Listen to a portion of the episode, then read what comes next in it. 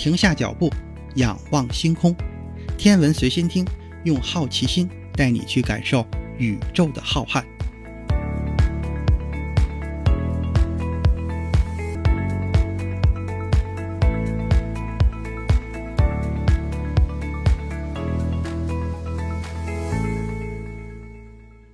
心如宇宙大，世界全装下。本节目由喜马拉雅独家播出。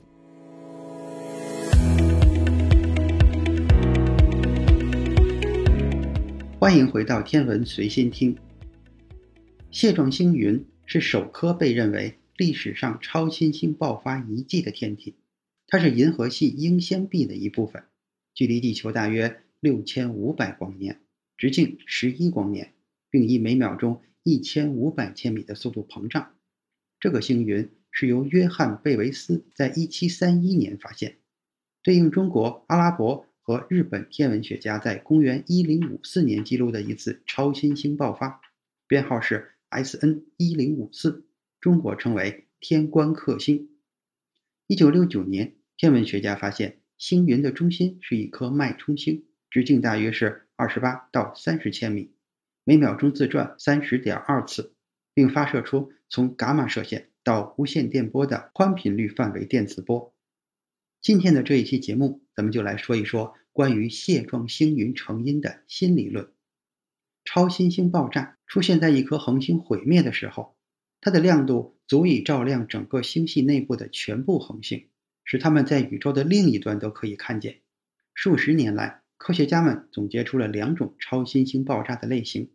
一种是铁核坍缩超新星，另一种是热核超新星，质量在十倍太阳以上的恒星。在燃尽了核燃料时向内坍缩，使得外层发生爆炸，并留下了中子星或者黑洞。而八倍太阳质量的恒星不断燃烧，留下了致密的灰核，也就是白矮星。这些残余物从伴星拉取燃料，直到引发热核爆炸。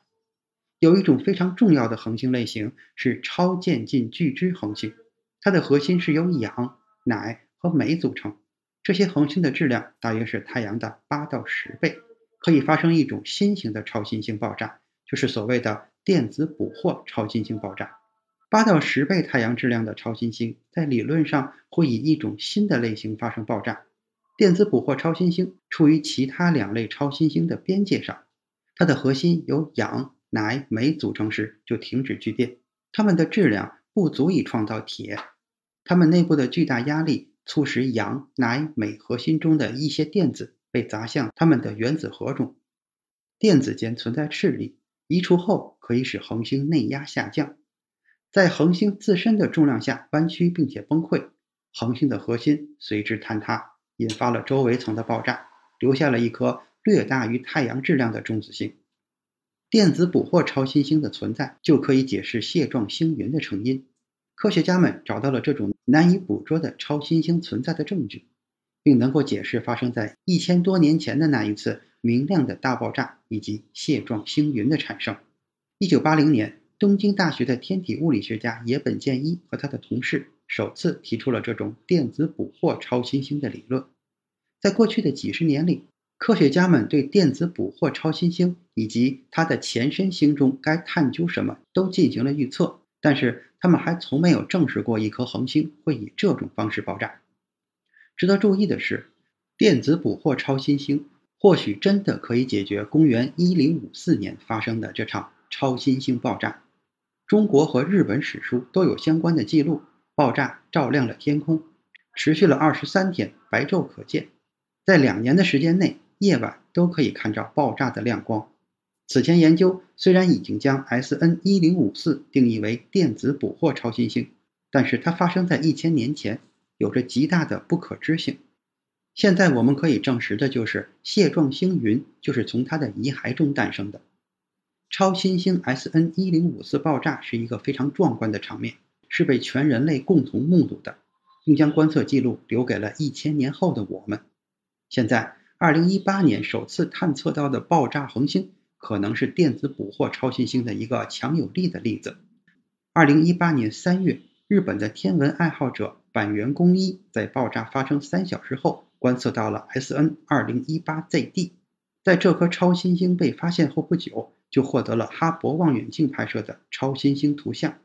通过比较哈勃望远镜此前存档的这个区域的图像，辨认出了这颗星的前身星处在距离地球三千一百万光年的 NGC 二一四六星系。识别了 SN 二零一八 ZD 的前身星身份，有助于科学家们将这颗恒星和超新星爆炸与几十年来总结的电子捕获超新星模型进行对比。基于天文学家的模型，电子捕获超新星的前身星主要有六个判断标准。第一个是具有八到十倍的太阳质量，候选恒星包括渐进巨支恒星，就是一种古老的膨胀红巨星。第二，在爆炸前失去大部分的质量。第三，喷射出的物质大部分以氦、碳、氮元素存在，仅有少部分氧元素。第四，爆炸强度比其他两种超新星要弱，喷射气体的动能是其他超新星爆炸的十分之一。第五，具有比较少的放射性余波。以超新星爆炸中的主要放射性元素镍为例，电子捕获超新星产生的镍元素只有常规铁核坍缩的十分之一。热核超新星的百分之一。第六是前身星在内核中含有大量负中子元素。科学家们发现，SN 二零一八 ZD 和它的前身星同这一假设非常吻合。该前身星之前是古老的膨胀红巨星，在爆炸前减掉了大部分的质量，环绕气体与预测的组分是一致的，爆炸威力比较弱，产生了比较少的放射性镍，同时。内核中含有大量像镍一般的负中子元素。新发现表明，SN 二零一八 ZD 与 SN 一零五四相似，增加了中世纪发生的实际是电子捕获超新星爆炸的证据。电子捕获超新星通常具有长余晖，因为前身星是在爆炸前失去了大部分质量，